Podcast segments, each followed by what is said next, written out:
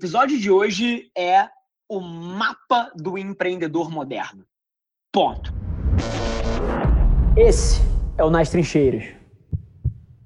Gerar valor para o outro não é só utilidade de informação. Você tem várias outras formas de gerar valor para um ser humano, cara. Você gera valor inspirando o ser humano. Você gera valor motivando o ser humano. Você gera valor compartilhando informação. E você gera valor, cara, fazendo ele aspirar por algo ou ele se sentir de alguma forma. Então, assim, muito do papel das marcas de moda é fazer os valores que a pessoa tem transparecerem pela forma que ela se veste. E você consegue fazer isso com fotos de produto e de modelos na sua página. Você consegue criar essa aspiração, esse desejo. Eu tentaria criar hype em torno da minha marca. E a maneira que você faz isso em 2020 é pegando pessoas que são bons formadores de opinião e fazendo eles emprestarem a credibilidade deles para você. Então eu faria isso com micro-influenciadores, com influenciadores, tenho falado pra caramba nisso para pequenos e médios negócios, principalmente que trabalham direto para o consumidor, né, são da ponta do varejo.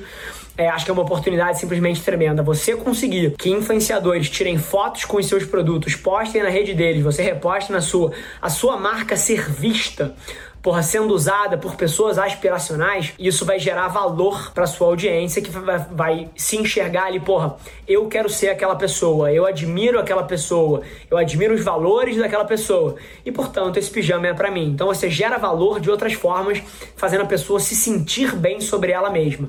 Então, moda, é, toda a indústria de consumo tem um pouco esse apelo aspiracional e de pertencimento. Então, todas as ideias que são diferentes de fotos de produto simples na tua categoria vão girar em torno a fazer a pessoa pertencer a alguma tribo, pertencer a alguma causa. Tem várias formas de fazer isso. Você pode apoiar projetos que são do, do teu, da tua tribo, você pode usar influenciadores. Tem várias outras formas de fazer sim. Eu, sem dúvida nenhuma, exploraria esses outros verticais que a gente bateu. Pensa nisso. Todas as pessoas que reclamam que para o seu negócio é difícil produzir conteúdo, eu te aponto três ou cinco pessoas que estão aniquilando na estratégia de conteúdo no teu mercado. A maioria das pessoas que quer dizer que conteúdo para o seu nicho não funciona é porque quer uma desculpa para confortar o seu ego por não estar tá sendo bem sucedido no que está fazendo. E é isso que eu enxergo em todas as salas de reunião onde esse tema vem em pauta que eu entro hoje em dia.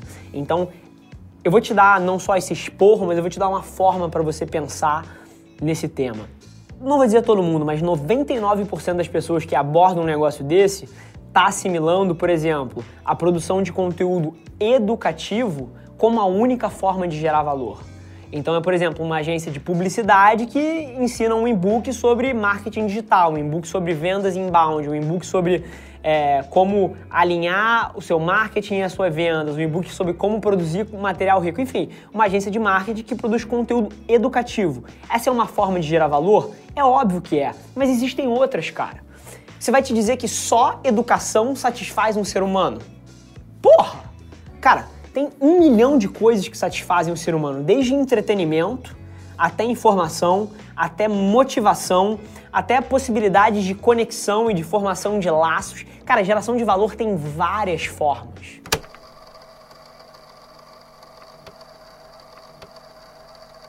O que é oxigênio e explosões? A gente entende que fazer marketing aqui dentro é sobre tornar a marca relevante culturalmente. Fazer marketing moderno como é que você torna a sua marca relevante na cultura, para que as pessoas comentem sobre ela, para que as pessoas falem sobre você e eu acredito que isso tem que ser feito aqui dentro, hoje em dia, acima de tudo. Não é que eu não acredite no offline, não acredite em experiências, acredito pra caralho.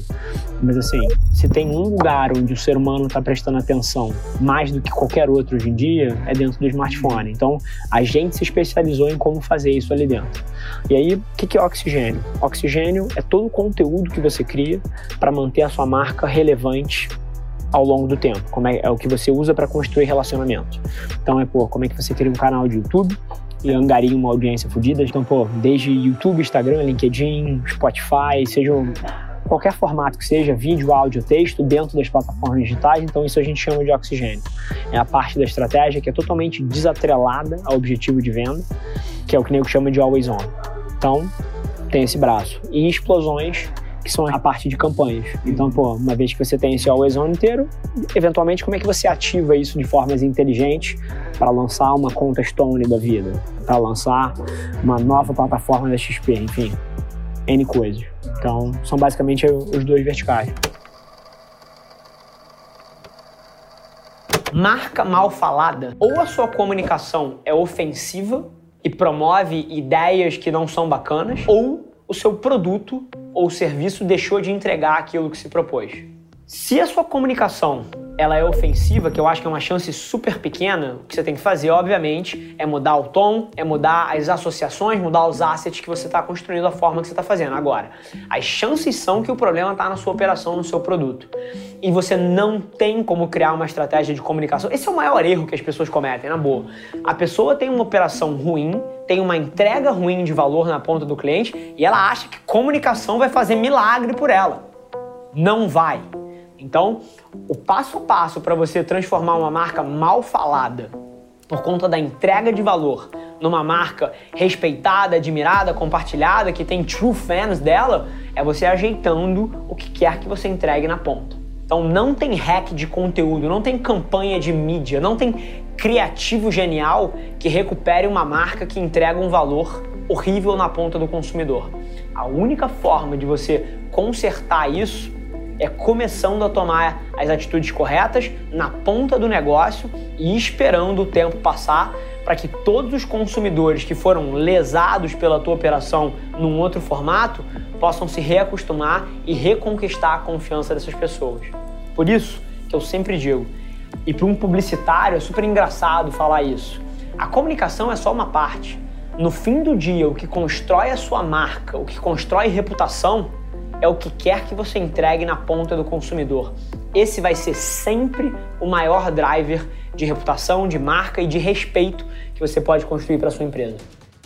Esse foi mais um episódio da nossa experiência em áudio. E como eu já falei, eu adoraria saber que você está gostando do que a gente está compartilhando por aqui. Então não esquece, se você está tirando valor desse conteúdo, ia significar o mundo para mim, que você tirasse um print da sua tela, postasse no Stories me marcando e aproveita para ir na sua plataforma favorita também e deixar um rating de cinco estrelas e um comentário lá, ajudando a gente a construir essa comunidade tão vibrante que move o Brasil para frente através do empreendedorismo e que fala desse Brasil que dá certo. É um prazer ter vocês comigo e a gente se vê no próximo episódio do podcast.